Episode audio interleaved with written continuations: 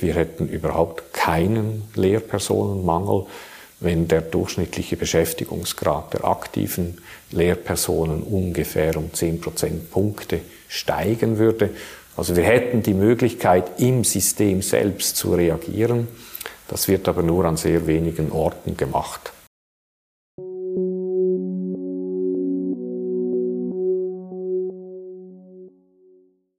Willkommen beim Podcast des IWP, des Instituts für Schweizer Wirtschaftspolitik an der Universität Luzern. Das duale Bildungssystem sei zentral für die soziale Mobilität der Schweiz sagt der Bildungsökonom Prof. Dr. Stefan Wolter im Gespräch mit Prof. Dr. Christoph Schaltegger, Direktor IWP, und Dr. Melanie Hähner, Bereichsleiterin Sozialpolitik IWP. Das weltweit einzigartige Bildungssystem sei attraktiv, weil es jedem eine flexible und aufbauende Bildung ermöglicht. Was Wolter, trotz aller Erfolge des Schweizer Modells, am Bildungssystem reformieren würde, erklärt der Leiter der Forschungsstelle für Bildungsökonomie an der Universität Bern im Podcast. Ich freue mich sehr, heute einen äh, bekannten Schweizer Ökonomen am IWP, am Institut für Schweizer Wirtschaftspolitik, vorstellen zu dürfen. Es ist äh, Professor Stefan Wolter. Äh, Professor Stefan Wolter ist einerseits Direktor beim Schweizerischen, bei der Schweizerischen Koordinationsstelle für Bildungsforschung. Er ist äh, der Schweiz bekannt als, man kann sagen, der Bildungspapst und ist gleichzeitig auch ein sehr erfolgreich publizierender Ökonom. Ähm, er ist äh, Titularprofessor an der Universität Bern. Herzlichen Dank, dass du den Weg hierher zu uns ans IWP gefunden hast. Du zeichnest auch verantwortlich für den sehr umfassenden, periodisch erscheinenden Bildungsbericht. Mit anderen Worten, du kennst die Schweizer Bildungslandschaft wie deine Westentasche. Was zeichnet denn eigentlich unser Schweizer Bildungswesen aus? Ja, Westentasche ist vielleicht ein bisschen übertrieben, weil ich entdecke auch immer wieder ganz neue Sachen, auch nach 20 Jahren und mehr denkt man, man kenne alles, aber es kommen immer wieder Überraschungen zutage. Äh, ernsthaft, äh, es ist etwas schwierig, das in einem Satz zu beantworten, weil sonst müssten wir nicht 400 Seiten schreiben jeweils. Es sind ja drei äh, Bildungsniveaus. Äh, wenn man die Weiterbildung dazu nimmt, noch ein viertes. Und dann haben wir verschiedene Bildungstypen. Also insgesamt haben wir 13 Bildungstypen und Niveaus in der Schweiz. Also das sagt schon mal etwas darüber aus, dass man nicht einfach sagen kann, das zeichnet die Schweizer äh, Bildung aus. Wenn man es doch verkürzt sagen möchte, dann kann man das vielleicht in drei Punkten zusammenfassen. Erstens, in der obligatorischen Schule sind wir leider nicht dort, wo wir gerne sein möchten. Insbesondere bei den schwächsten Schülerinnen und Schülern gibt es praktisch keinen Fortschritt in den letzten 20, 30 Jahren, in denen wir auch internationale Vergleichsdaten haben, ist es immer etwa ein Fünftel der Schülerinnen und Schüler, die die obligatorische Schule ohne zureichende Kompetenzen verlassen. Das ist der erste Punkt. Der zweite Punkt ist, dass unsere Sekundarstufe 2 eine sehr erfolgreiche Reparaturwerkstätte ist dessen, was eben in der Volksschule nicht alles läuft. Wir haben ja eine Abschlussquote auf dieser Stufe von, das oszilliert so zwischen 91 und 92 Prozent. Und wenn man das jetzt wieder in Relation setzt, wenn man eben ein Fünftel der Schüler ohne unzureichende Kompetenzen aus der obligatorischen Schule entlässt, aber dann doch mehr als die Hälfte dieser 20 Prozent noch erfolgreich zu einem Bildungs nachobligatorischen Bildungsabschluss bringt, ist das schon eine sehr große Leistung. Und der dritte Punkt ist, wir haben ein sehr dynamisches tertiäres Bildungswesen mit dem Umstand, dass wir heute unter den 25 bis 34-Jährigen haben wir schon fast 55 Prozent dieser Personen verfügen über einen tertiären Bildungsabschluss. Das ist äh, nicht gerade Spitze in der OECD, wir sind über dem OECD-Mittel, aber wenn wir jetzt nur die Bachelor, Master und PhD-äquivalenten Ziffern nehmen, dann gehören wir in die Spitzenränge der OECD. Also wir haben dort auch einen sehr guten Leistungsausweis. Du hast es schon etwas angesprochen. Effizienz ist eine Frage, die selbstverständlich für jeden Ökonomen immer äh, eine wichtige Kenngröße ist. In äh, der äh, Bildungspolitik in der öffentlichen Debatte nimmt er nach meinem Dafürhalten einen relativ bescheidenen Platz ein. Wir beobachten beispielsweise für die obligatorische Schule in den letzten 20 Jahren ein starkes Wachstum der Ausgaben, aber nicht so ein starkes Wachstum der Schülerzahlen. Das heißt, die Pro-Kopf-Ausgaben sind sehr stark gestiegen. Wie erklärt sich dieses massive Wachstum und wie siehst du da die Beziehung zur Effizienz? Äh, hat dieses Pro-Kopf-Ausgabenwachstum etwas zur Effizienz äh, in im Bildungssystem jetzt bei der obligatorischen Schule gebracht oder wie beurteilst du das? Es sind beide sehr äh, komplexe Fragen. Einerseits das Wachstum und andererseits die, die Frage der Effizienz oder der mangelnden äh, Effizienz. Äh, wenn man die Kostensteigerungen auf einen Punkt zusammenfassen könnte, wäre es einfach, dann wüsste man, wo ansetzen. Das ist natürlich wie fast alles multifaktoriell. Und äh, es gibt hier sicherlich zwei Familien von Gründen, die man trennen äh, muss. Das eine ist das, was dann eben vielleicht zur Ineffizienz führt, also Ausgaben, die nicht mit äh, Leistungssteigerungen, also bei den Bildungskompetenzen einhergehen. Und da gehören beispielsweise häufig auch demografisch bedingte Schülerklassengrößen äh, eine Rolle, wenn die Schülerzahl, das ist ja halt lange in den letzten 20 Jahren, ist sie gesunken, dann bleiben äh, die Anzahl Klassen bleiben die gleichen, nur es sind immer weniger Schülerinnen und Schüler in der Klasse. Also das Bildungssystem reagiert relativ inelastisch auf solche äh, Schwankungen. Das hat seine Vor-, aber auch seine Nachteile. Und jetzt äh, etwas neu im Vergleich, wenn man einen längeren Fokus nimmt, 30, 40 Jahre, etwas neu ist, dass wo die Schülerzahlen jetzt wieder angestiegen sind, hatte man früher dann einfach festgestellt, dass dann auch die Klassen wieder größer wurden.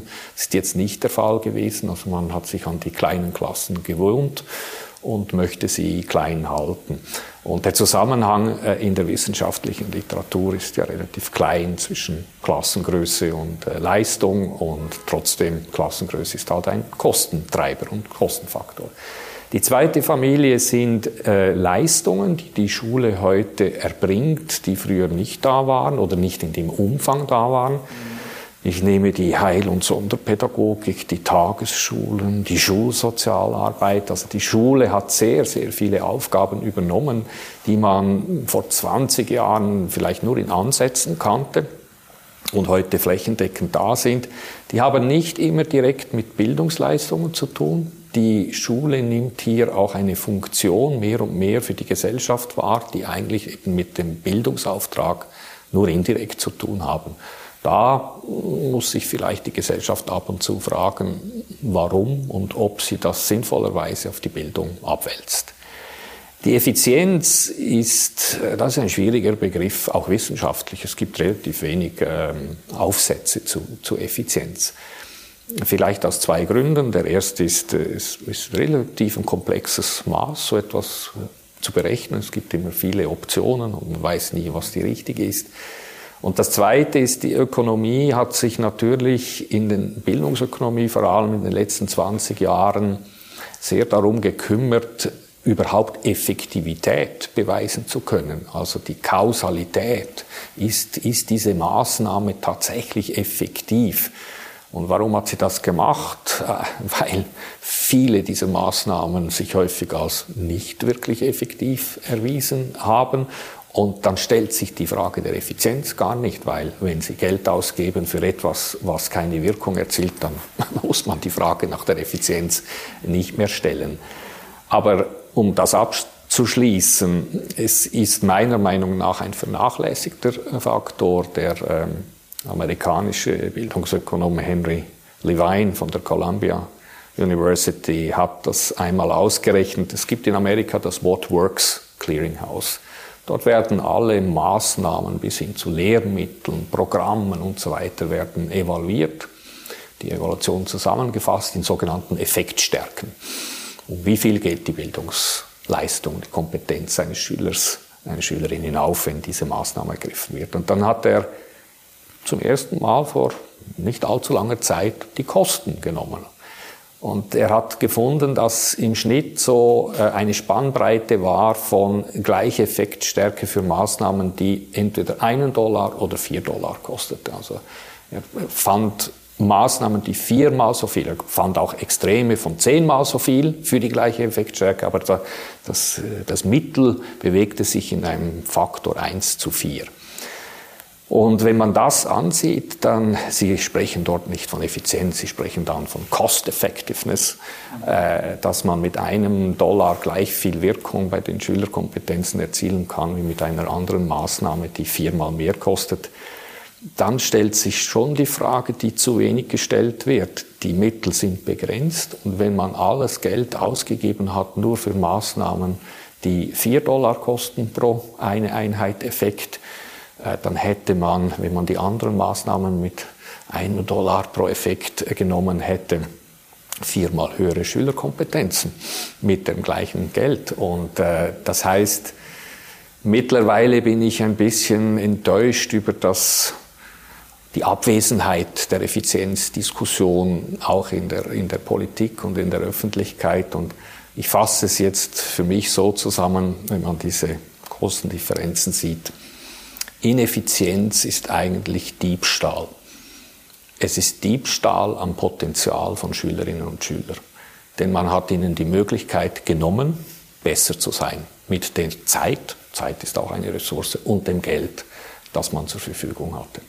Und wenn man es vielleicht so dreht, hoffe ich, dass ab und zu in der Zukunft vielleicht eine Bildungspolitikerin oder ein Bildungspolitiker oder auch Leute im Bildungswesen selbst sich mehr die Frage stellen, ist diese Maßnahme nicht nur effektiv, sondern auch effizient. Wenn ich vielleicht dieses schöne Bild des Diebstahls mit aufnehmen darf. Wir haben in einer kürzlichen Studie herausgefunden, dass Schüler in Kantonen, äh, die mehr pro Schüler ausgeben für die Grundbildung, nicht unbedingt die höhere Wahrscheinlichkeit aufweisen, auch die Grundkompetenzen im Lesen zu erreichen.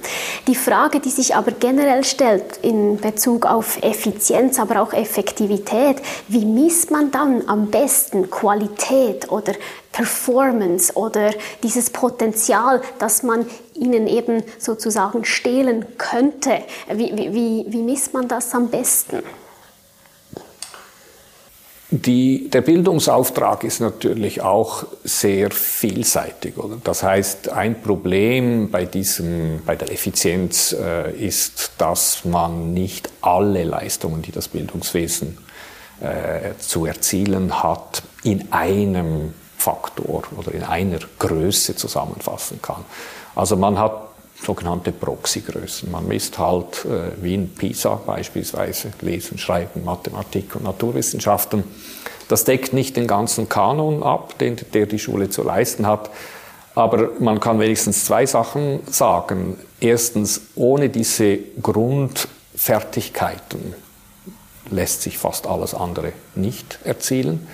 Es gibt beispielsweise so ein schönes Experiment äh, von Bildungsökonomen in Indien, äh, wo man zuerst verschiedene Fächer abgezielt hatte und dann gemerkt hatte, dass wenn die sprachlichen Fähigkeiten gar nicht da sind, lesen und schreiben, dann muss man auch nicht in Geografie oder Geschichte irgendwelche Anstrengungen machen, weil ohne Lesen und Schreiben können sie auch die anderen Fächer nicht. Also das heißt, es sind Grundfertigkeiten, wo man sagen kann, die kann man nicht fehlende Kompetenzen entschuldigen mit dem Hinweis, dass es ja noch andere Dinge gäbe im Bildungskanon, die auch gemacht wurden. Und das Zweite ist äh, häufig, wenn die Leute diese Messungen kritisieren und sagen, es gibt dafür andere Sachen, wo die Schülerinnen und Schüler gut sind, dann argumentieren sie so, wie wenn es eine negative Korrelation gäbe zwischen dem, was gemessen wurde und dem, was nicht gemessen wurde.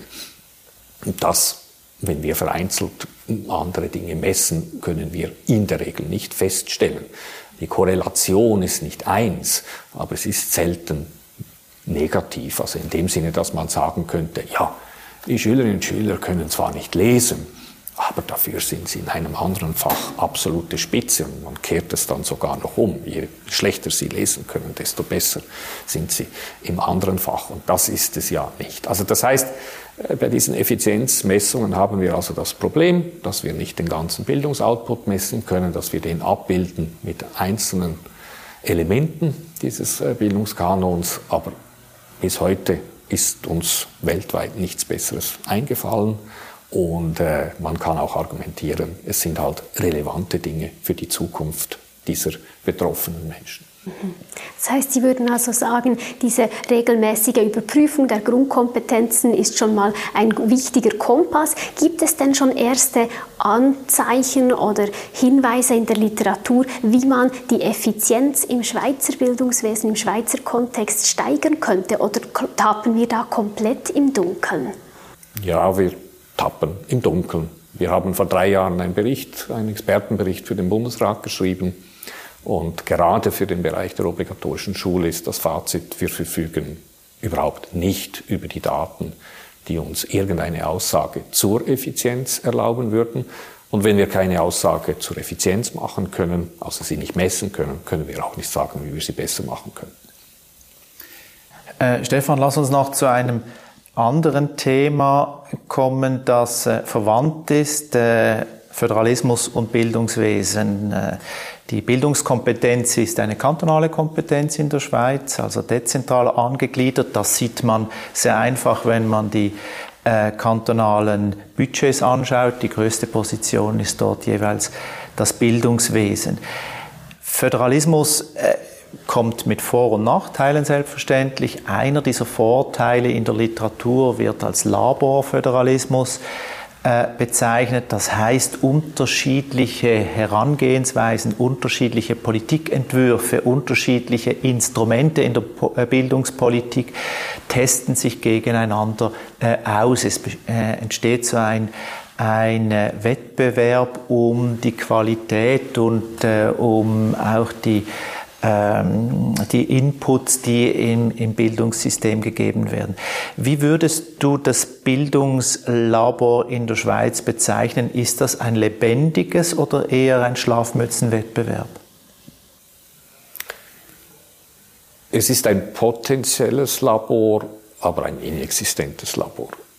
Aus zwei Gründen. Der erste ist, äh, damit es überhaupt ein Labor wäre, wenn man sich so im naturwissenschaftlichen Sinn ein Labor vorstellt, dann werden Dinge gemessen. Und es wird praktisch nichts gemessen in der Schweiz. Das heißt, man kann gar nicht sagen, ob das Verfahren A besser ist als das Verfahren B, wenn man ja gar keine Messungen vornimmt oder eben nur so sporadisch, äh, dass man sie nicht wirklich heranziehen kann, um zu sagen, äh, der Kanton A macht es jetzt deutlich besser als der Kanton B. Das Zweite ist, äh, du hast Wettbewerb gesagt, das würde bedeuten, dass auch Druck in dem System entstehen würde. Nehmen wir an, es gibt natürlich schon auch andere Größen, Proxygrößen eben wieder für diese Qualität, dass die Leute dann mit den Füßen abstimmen würden. Tun sie aber nicht. Die Schweizer sind sesshaft. Das heißt, es, es, fehlt, es fehlt der Druck.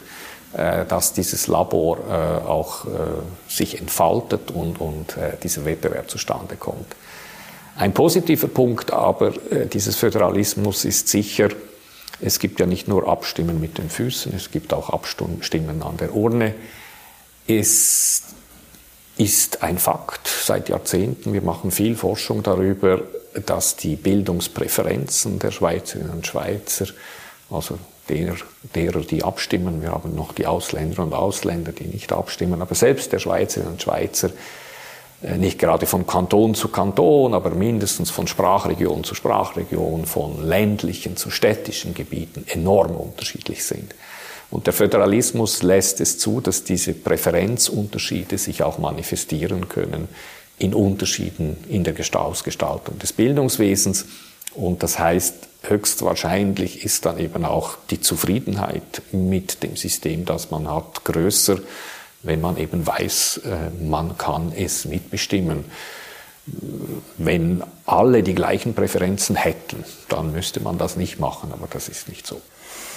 Das ist interessant, also ein Plädoyer Diversität in äh, der Bildungspolitik, in der Bildungslandschaft kommt äh, in dem, dem Sinne mit einem Effizienzvorteil, dass unterschiedliche Bedürfnisse abgebildet werden können.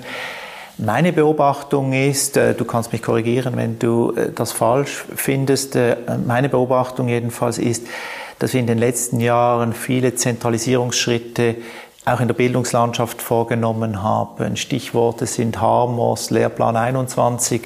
Jetzt steht auch eine, im weitesten Sinne auch zur Bildungspolitik zugehörig, eine Bundeskompetenz bei der Kita-Finanzierung. Wie siehst du diese Ausweitung der Bundeskompetenz beziehungsweise diese schleichende Zentralisierung. Es ist ja nicht nur Bundeskompetenz, sondern auch äh, quasi eine Vergemeinschaftung der kantonalen Kompetenzen in den äh, kantonalen Regierungskonferenzen. Wie siehst du diese Bewegung zur schleichenden Zentralisierung? Ist das eine Gefahr für diesen Laborgedanken, den du vorhin mit, den, mit dem Abstimmungsverhalten und den unterschiedlichen äh, Zufriedenheiten mit der kantonalen Bildungspolitik in Zusammenhang gebracht hast?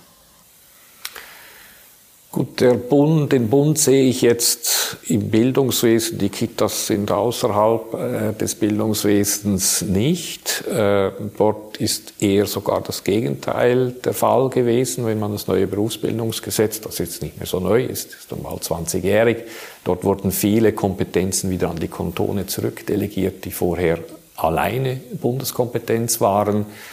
Die anderen Punkte, die du angesprochen hast, mm, da muss man zwei Dinge auseinanderhalten. Bei Harmos handelt es sich um eine Strukturharmonisierung, die vom Schweizer Souverän bewusst gewollt wurde. Die Bildungsverfassungsartikel wurden mit einem Rekordhoch an Ja-Stimmen damals 2006 angenommen und sie sind Verfassungsauftrag. Äh, die Strukturharmonisierung hatte sicherlich im Hintergrund diese fehlende Mobilität. Äh, früher äh, gab es diese Umfragen, was drückt den Schweizer, die Schweizerin am meisten. Da gab es unseren Kollegen Walter Wittmann in Freiburg, der immer diese Ranglisten machte. Und immer so auf Punkt 1, 2 oder 3, was sind die größten Mobilitätshemmnisse in der Schweiz kam, der Föderalismus im Bildungswesen. Die einen beginnen die Schule mit sechs, die anderen mit sieben, die anderen einen haben vier Jahre Primarschule, die anderen sechs etc. Und es kamen immer die Klagen, man kann ja mit der Familie nicht von einem Kanton in den anderen ziehen, ohne dass die Kinder quasi wieder zum Startpunkt zurückgeworfen würden. Ich glaube, dass meine Interpretation, das war ein, ein sehr großes Bedürfnis von Herr und Frau Schweizer und Schweizerin, dass dort eine Harmonisierung stattfindet, die es möglich machen würde, ein Kanton zu wechseln, ohne in eine komplett neue Struktur zu fallen. Die sprachregionalen Lehrpläne, von denen wir jetzt drei haben, eben für Deutsch, den französischen Teil und einen Tessiner den italienischen Teil, Dort sehe ich jetzt äh, einerseits neben diesem äh, Aspekt der Mobilität, dass also die Eltern sogar die Garantie haben, dass die Bildungsziele die gleichen sind in einem anderen Kanton, halt doch das Potenzial für die Effizienz, weil da gibt es Skaleneffekte. Denken wir an einen Hersteller oder eine Herstellerin von Lehrmitteln, Früher war ein Kanton oder zwei oder drei Kantone waren der potenzielle Markt für ein Lehrmittel, wenn die Bildungsziele so unterschiedlich waren. Wenn man einen Lehrplan hat, sprachregionalen, dann, das sieht man heute schon, wird es sogar beispielsweise für ausländische Verlage interessant, den Markt Schweiz zu bearbeiten. Und der zweite wichtige Aspekt ist natürlich die Lehrerinnen und Lehrerausbildung. Also wir haben heute 15 pädagogische Hochschulen, das ist relativ viel für die kleine Hochschullandschaft Schweiz aber wenigstens mit dem Vorteil, dass sie auf ähnliche Strukturen und ähnliche Lehrpläne oder gleiche Lehrpläne ausgebildet werden. Und das garantiert dann beispielsweise die Mobilität dieser Lehrperson, spielt keine Rolle mehr. Vor 30 Jahren spielte es eine Rolle, an welchem Lehrerseminar man ausgebildet wurde, welchen Lehrerarbeitsmarkt man hatte. Heute kann man eigentlich dann den ganzen sprachregionalen Arbeitsmarkt ausnützen und ist dann auch mitverantwortlich für die zum Teil beklagte, aber für uns Ökonominnen und Ökonomen ja äh, geliebte Konkurrenz, also den Wettbewerb unter diesen Hochschulen bei der Ausbildung von neuen Lehrerinnen und Lehrern. Also ich sehe in dem Grad von Vereinheitlichung, den wir jetzt haben, eher die Grundbedingungen dafür, dass Positives ausgelöst werden kann. Es ist keine Garantie, dass es passiert. Ja, ich denke, die Ausbildung der Lehrerinnen und Lehrer bereitet das ideale Schlagwort für die Überleitung zur Akademisierung oder generell vielleicht zum tertiären Bildungsbereich in der Schweiz. Du hast es angesprochen, im internationalen Vergleich steht die Schweiz da sehr gut da. Wir haben hervorragende Tertiärausbildungen. Was wir aber ebenfalls feststellen mit Blick auf die Daten ist die zunehmende Akademisierung. Also wir hatten 1996 gerade mal 9,5 Prozent der Schweizer Bevölkerung mit Hochschulabschluss. Heute sind es 29,7 Prozent. Nun die Frage, was bedeutet denn diese verstärkte Akademisierung für unsere Volkswirtschaft? Gut, persönlich vermeide ich das Wort Akademisierung. Ich spreche von Tertiarisierung. Ähm, wenn man den Begriff akademisch eng fasst, würde ich ihn für die Universitäten wählen. Ich würde ihn nicht für die angewandten Fachhochschulen wählen. Bei pädagogischen Hochschulen kommt es darauf an, wen man fragt. Und wie ich schon gesagt hatte, mehr als die Hälfte der Schweizer Bevölkerung im Alter 25 bis 34 hat heute einen tertiären Bildungsabschluss. Das bedeutet, es sind nicht nur Hochschulabschlüsse dabei, es ist auch die höhere Berufsbildung zu einem großen Teil dabei. Jetzt das Wachstum. Das Wachstum hat natürlich zu tun auch mit dem Wachstum der Maturitäten. 1996, also wenn man 1996 einen Prozentsatz mit Hochschulabschlüssen nahm, dann mussten diese Leute ja 20, 30 Jahre vor 1996 ein Gymnasium besucht haben. Und wenn wir so weit zurückgehen, dann sind wir bei Gymnasialquoten von 5, 8 oder 9 Prozent äh, gewesen. Das erste war also in den 90er Jahren kam es zu einem Anstieg, der äh, begann schon in den 80er Jahren, aber in den 90er Jahren dann sehr dynamisch äh, der gymnasialen Maturitätsquote. Das war aber zurückzuführen auf den, den Aufholeffekt der Mädchen. Äh, vorher äh, waren es doppelt und dreimal so viele Jungs, äh, die ein Gymnasium gingen wie Mädchen. Und in den 90er Jahren beginnt der Aufholprozess der Mädchen, die dann Parität erreichen bei der Jahrtausendwende und dann sogar die Männer überflügeln. Das ist der erste Prozess. Der zweite Prozess ist dann die Schaffung der Berufsmaturität 1994 mit der Schaffung der Fachhochschulen 1997 ein gewollter Prozess, der eigentlich, das kann man sicherlich so sagen, die Rettung der Schweizer Berufsbildung war. Denn ohne diese Möglichkeit, einen tertiären Bildungsabschluss direkt aus der Lehre heraus ähm, anzupeilen und äh, auch zu realisieren, ohne Umwege, äh, wäre die Berufsbildung zu einer Sackgasse, Bildungssackgasse verkommen und hätte somit an Attraktivität verloren. Und das hätte dazu geführt, dass der Druck auf die Gymnasien noch viel größer geworden wäre und die Berufsbildung darunter gelitten, vielleicht sogar zugrunde gegangen wäre. Man sieht ja ein Anschauungsbeispiel dafür in unserem nördlichen Nachbarn, der das, wenn ich das sagen darf, nicht so geschickt gemacht hatte, die Abiturquote sehr stark nach oben gedrängt hatte, mit dem Effekt, zwei Effekte, dass man auf einmal ein Abitur brauchte, um eine Berufslehre überhaupt anfangen zu können, die man bei uns in der Schweiz immer noch direkt nach der obligatorischen Schule mit 15, 16 machen konnte. Und dem anderen Effekt, dass sie noch zusätzliche Hochschultypen gründen mussten, um den Überhang an Abiturienten aufzufangen, weil die Universitäten ja dann auch nicht 50, 60 Prozent einer Kohorte aufnehmen in Deutschland. Das sind alles Verwerfungen, würde ich sagen, äh, die wir in der Schweiz vermeiden konnten mit dieser Ausdehnung der Maturitäten. Und das Wachstum ist mehrheitlich auf das Wachstum außerhalb der gymnasialen Maturität in den letzten 20 Jahren zurückzuführen. Und deshalb spreche ich nicht von Akademisierung. Vielleicht ein letzter Begriff oder eine letzte Bemerkung. Jetzt kommt der Bildungsökonom oder die Bildungsökonomin ins Spiel. Wenn wir beurteilen wollen, ob das jetzt gut oder schlecht ist, müssen wir die Bildungsrenditen anschauen.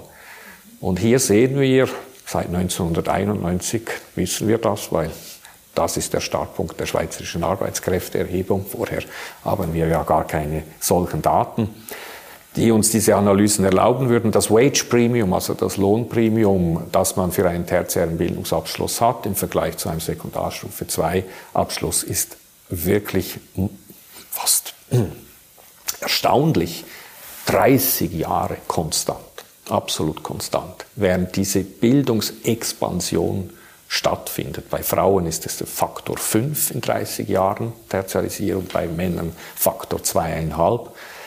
Und wenn nun diese Tertiarisierung am Markt vorbeigelaufen wäre, wären entweder diese Prämien gesunken, weil zu viele produziert worden wären oder in den falschen Fächern ausgebildet, oder wenn es sogar gar nicht genügend wäre, wir hätten sogar mehr gebraucht, dann wären die Lohnprämien gestiegen.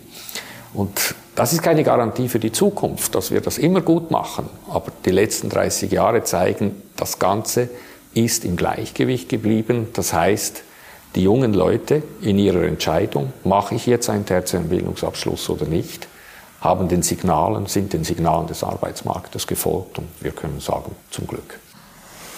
Verstehe ich richtig, wenn du sagst, die Klagen, die man gelegentlich heute hört, dass äh, du vermeidest den Begriff Akademisierung, aber ist in der Politik natürlich gegen, allgegenwärtig. Und es wird beklagt, dass quasi diese Akademisierung die Bildungsdauer verlängert hätte und die Bildung nicht mehr sehr praxisnah ähm, praxisnah äh, erfolgen würde, dass also quasi äh, vergeistigte äh, Ausbildungsgänge dazu führen, dass nachher die ähm, Absolventinnen und Absolventen nicht mehr so einfach direkt äh, im Arbeitsmarkt unterkommen. Du würdest sagen, diese, diese Klagen sind mindestens nicht das, was du in deinen Daten feststellst. Als Ökonom, als Forscher kann ich sie nicht feststellen. Das ist eine Makrobetrachtung. Weil, wie gesagt, äh, die Rendite, wenn man dann nicht nur das äh, Lohnpremium anschaut, sondern tatsächlich die, die Rendite berechnet, wie sie unter Einschluss der Kosten, der einkommenslosen Jahre äh, zustande kommt, bedeutet das, wenn diese Ausdehnung der Bildungsdauer, die kommt mit Kosten daher, nicht nur öffentlichen, sondern auch privaten, die werden wieder reingespielt durch den höheren Lohn, die diese Personen nachher im Rest des Erwerbslebens beziehen. Und das weist alles darauf hin, dass dort keine Probleme bestehen, weil, wie gesagt, kein Arbeitgeber ist gezwungen, jemanden einen deutlich höheren Lohn zu bezahlen, nur weil diese Person jetzt über ein Diplom verfügt. Also der Wettbewerb auf dem Arbeitsmarkt würde solche äh, Dinge schnell obsolet machen. Ich habe gesagt, auf Makroebene es gibt immer dann in Einzelfällen Adaptierungs- und Justierungsprobleme. Es gibt sehr große Unterschiede, was die Ausbildungsadäquanz anbelangt zwischen Studienfächern, aber auch zwischen Hochschultypen.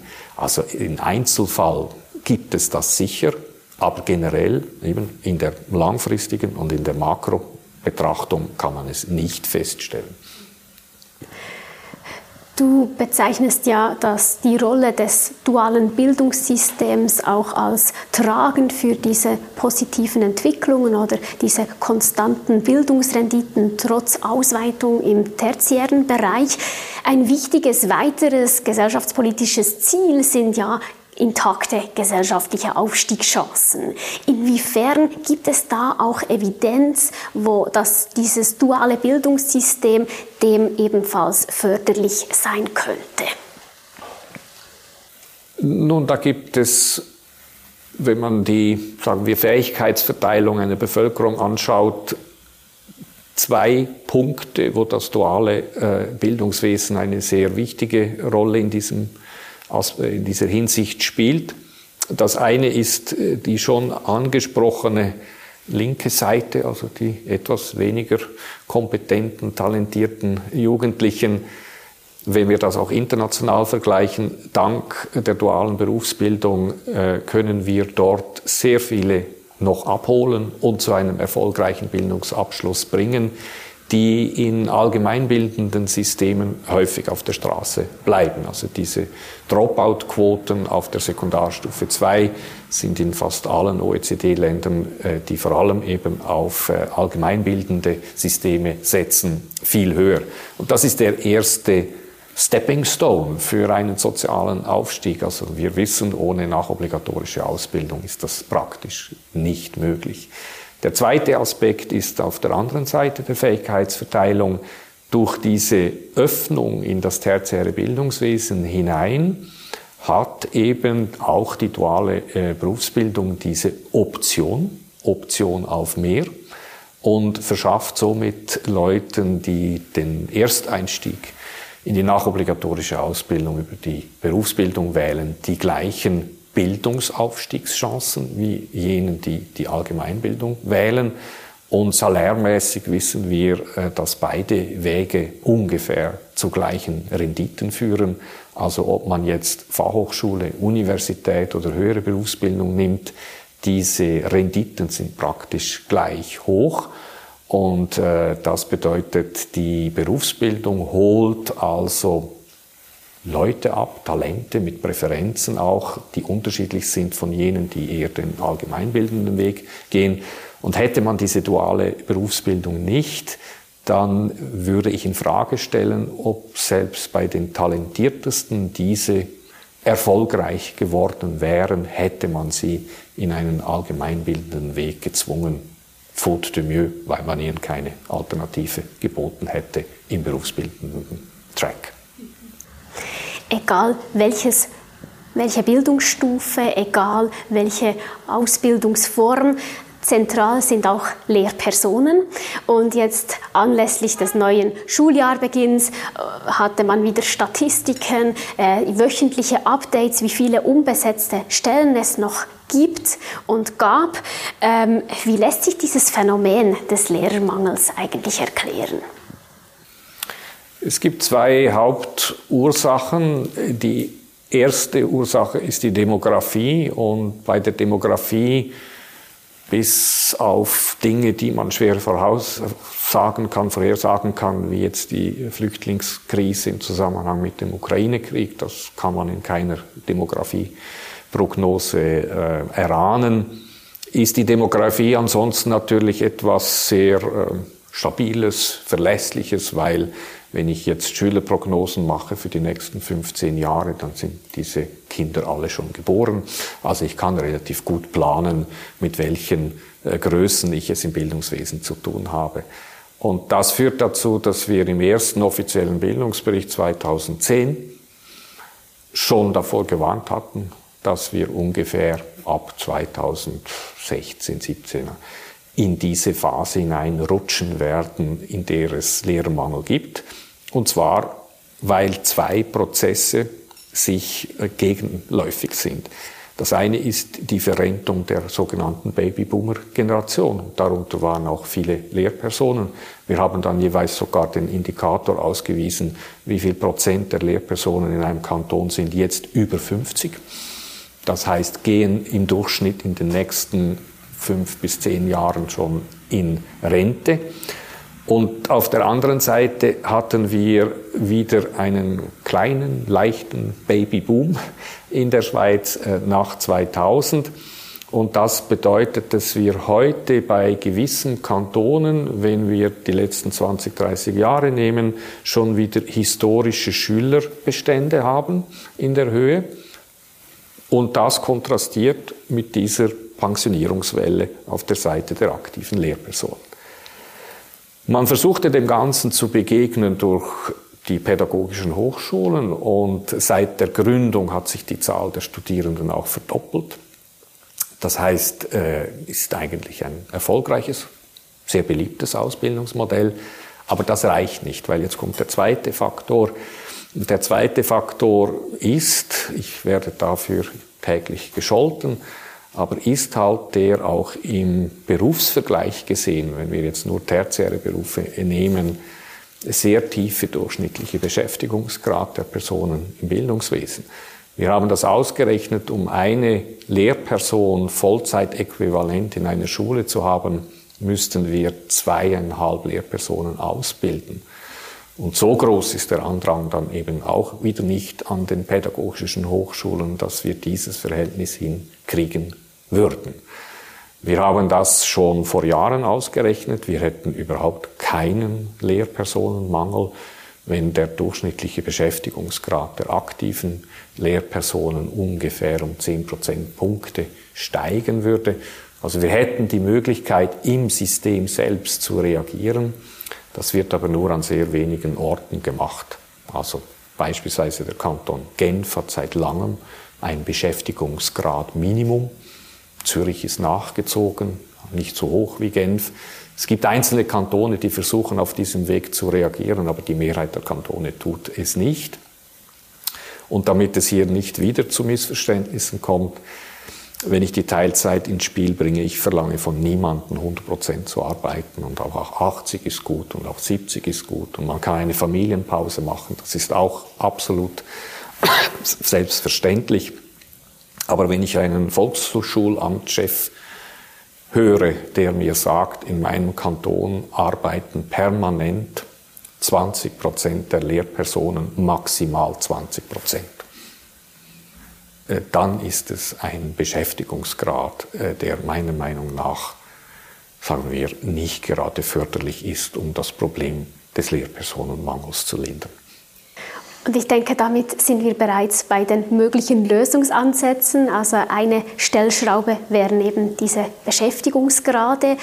Gibt es weitere Ansätze und vielleicht in diesem Zusammenhang auch gleich die Nachfrage? Aktuell wird ja auch kurzfristig nach Lösungen gesucht, indem Leute eingestellt werden, die über kein Lehrerdiplom verfügen. Gibt es da vielleicht auch bereits erste Erkenntnisse, ob dies äh, mit positiven oder negativen Konsequenzen einhergeht? Was sind weitere mögliche Lösungsansätze?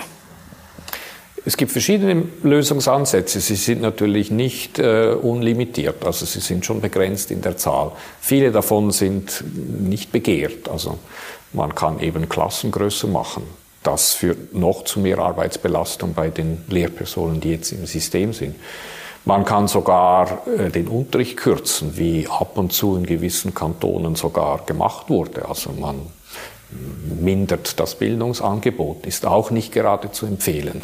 Wir wollen das ja nicht auf dem Buckel der Schülerinnen und Schüler ausfechten, dieses, dieses Problem. Und dann gibt es, wie du sagst, natürlich die Möglichkeit, und das ist nichts Neues, das gab es schon vor 20, 30 Jahren, weil es gab immer diese Zyklen von Lehrpersonenmangel oder Überschuss und in Zeiten von Mangel hat man immer wieder mit Hilfe von Quereinsteigerinnen und Quereinsteigern versucht, das Problem zu lindern.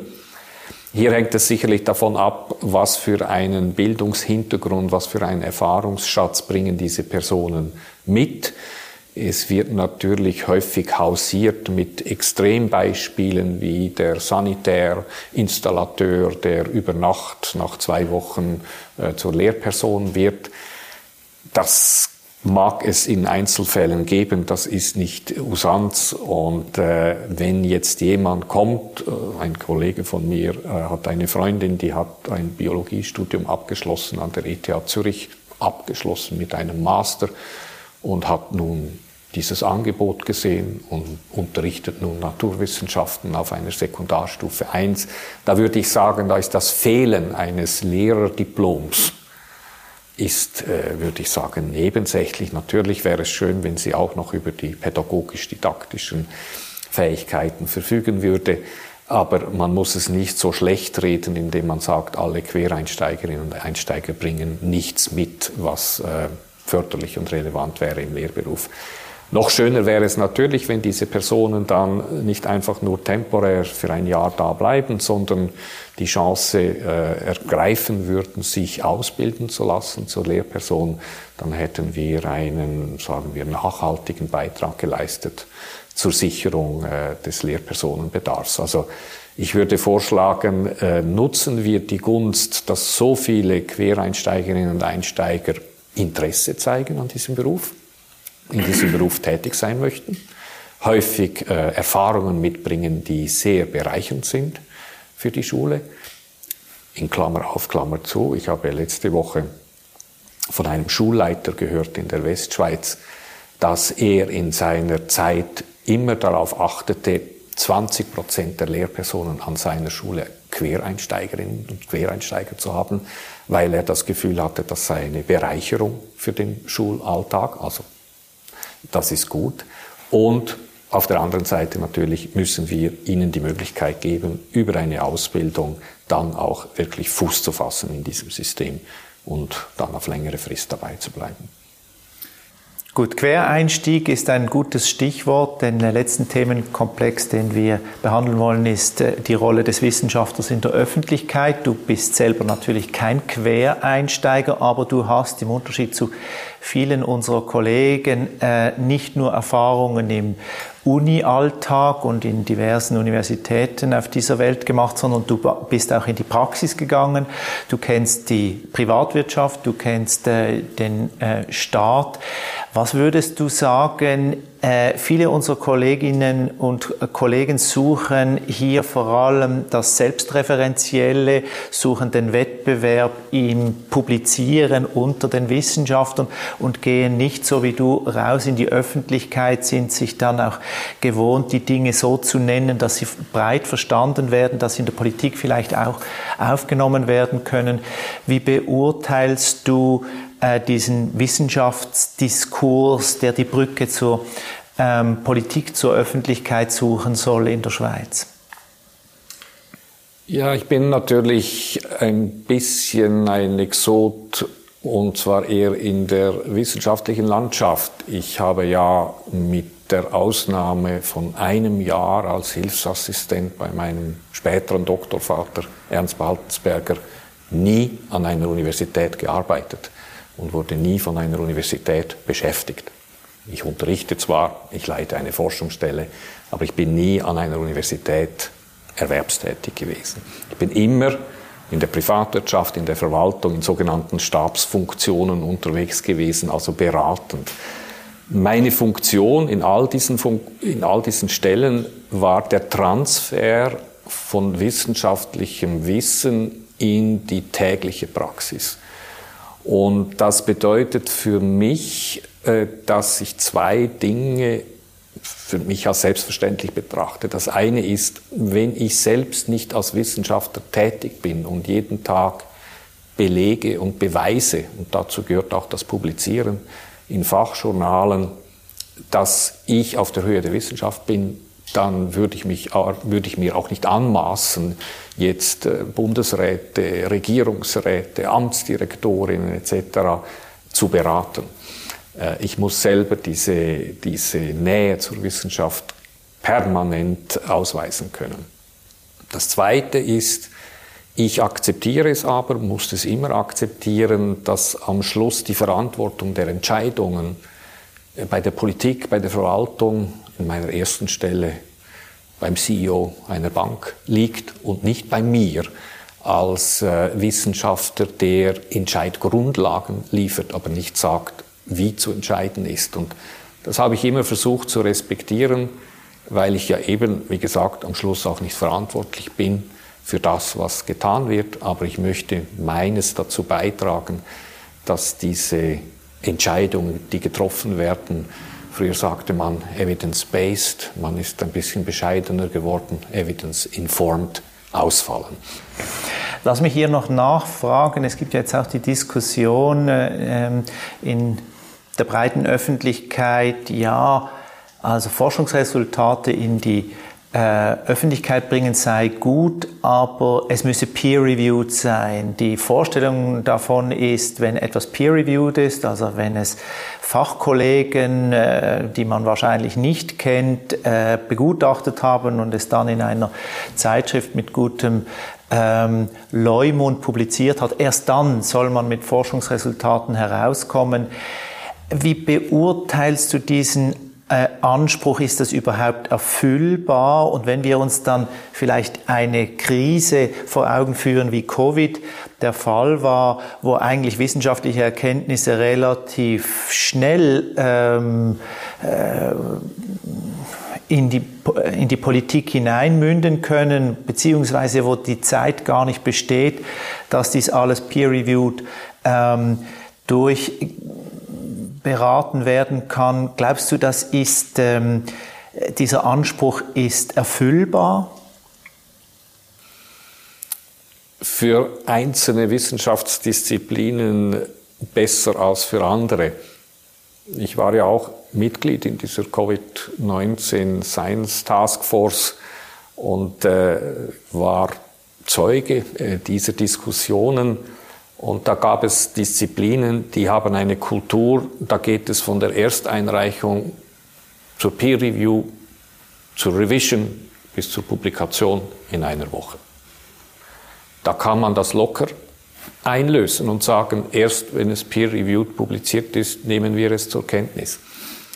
Und äh, als Ökonome musste ich dann häufig sagen, das ist vielleicht auch unsere Schuld. Wir haben enorm lange Prozesse. Die Zunft versuchte äh, in der Pandemie den Prozess zu beschleunigen, aber statt zwei Jahre waren wir dann vielleicht auf sechs Monaten. Und das war natürlich in dieser Pandemiezeit immer noch viel zu lange um zu sagen, wir haben ein Ergebnis, aber wir dürfen es jetzt sechs, neun Monate nicht zur Kenntnis nehmen, weil dieser Review-Prozess nicht abgeschlossen ist. Insgesamt finde ich die Peer Review sehr wichtig. Es ist ein sehr essentielles Qualitätssicherungselement. Man muss es auch nicht überbewerten. Viele dieser Verfahren äh, sind auch nicht immer das, was sie vorgeben zu sein. Aber der zweite Punkt, der ganz entscheidend ist, ist unsere Publikationskultur in der Ökonomie über Diskussions- oder Working Paper. Das hat sich vor Jahrzehnten etabliert.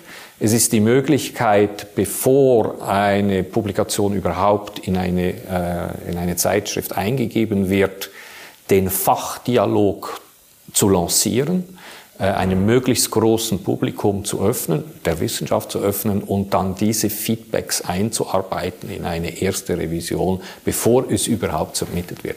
Also das heißt, wir haben eine vorgelagerte Peer Review, die wir nicht so nennen. Und jetzt ist es natürlich unmöglich, dass äh, wenn wir etwas publiziert haben als Diskussionspapier, äh, dass wir das dann geheim halten können. Dann ist es eben öffentlich, weil es soll rund um den Erdball kommentiert und, und äh, referenziert werden. Und äh, da ist es illusorisch zu denken, äh, man könnte dann den Deckel draufhalten. Das würde ja beispielsweise heißen, dass Journalistinnen und Journalisten, die jetzt an diesem Ergebnis interessiert wären, müssten das Embargo einhalten, ob es wohl es ihnen vielleicht unter den Fingernägeln äh, brennt, äh, diese Erkenntnisse möglichst schnell zu veröffentlichen, die ja auch die Allgemeinheit äh, locker selbst einsehen kann, weil das Ganze ja äh, kostenlos auf dem Netz verfügbar ist. Also äh, diese Forderung lässt sich nicht einlösen, auch wenn viel dafür spricht, dass die Qualität hoffentlich immer ein bisschen besser ist in der reviewten Version als in der ersten, die als Diskussionspapier veröffentlicht wurde. Du hast klar gesagt, du seist immer der Berater und nicht der Entscheidungsträger. Der Vorteil ist, zum Schluss dürfen wir auch etwas hypothetisch werden. Das heißt, wenn du morgen etwas im Schweizer Bildungswesen ändern dürftest, was wäre das? Das ist die Frage, die mir häufig gestellt wird und ich beantworte sie ständig damit, dass ich das nicht sage. Ich äh, versuche, der ehrliche Makler zu sein äh, ich vermittle Forschungsresultate nicht nur von mir oder meine persönlichen. Ich äh, transferiere, ich transportiere die Forschung auch meiner Kolleginnen und Kollegen in die Politik. Und wenn ich jetzt selber anfangen würde, meine Wunschliste äh, zu veröffentlichen, dann könnte ich diese Rolle als ehrlicher Makler nicht mehr wahrnehmen, denn dann würde sofort der Verdacht entstehen, ich hätte eine Hidden Agenda ein Verdacht, den schon viele haben, aber ich möchte dem nicht noch zusätzlich Nahrung verschaffen. Ja, der ehrliche Makler, das ist äh, doch ein gutes Schlusswort. Herzlichen Dank, äh, Stefan, dass du bei uns warst äh, zum wichtigen Thema der Bildungsökonomie, der Bildungspolitik. Herzlichen Dank, dass du beim IWP äh, warst und auch unsere Forschungsagenda beeinflusst. Dankeschön.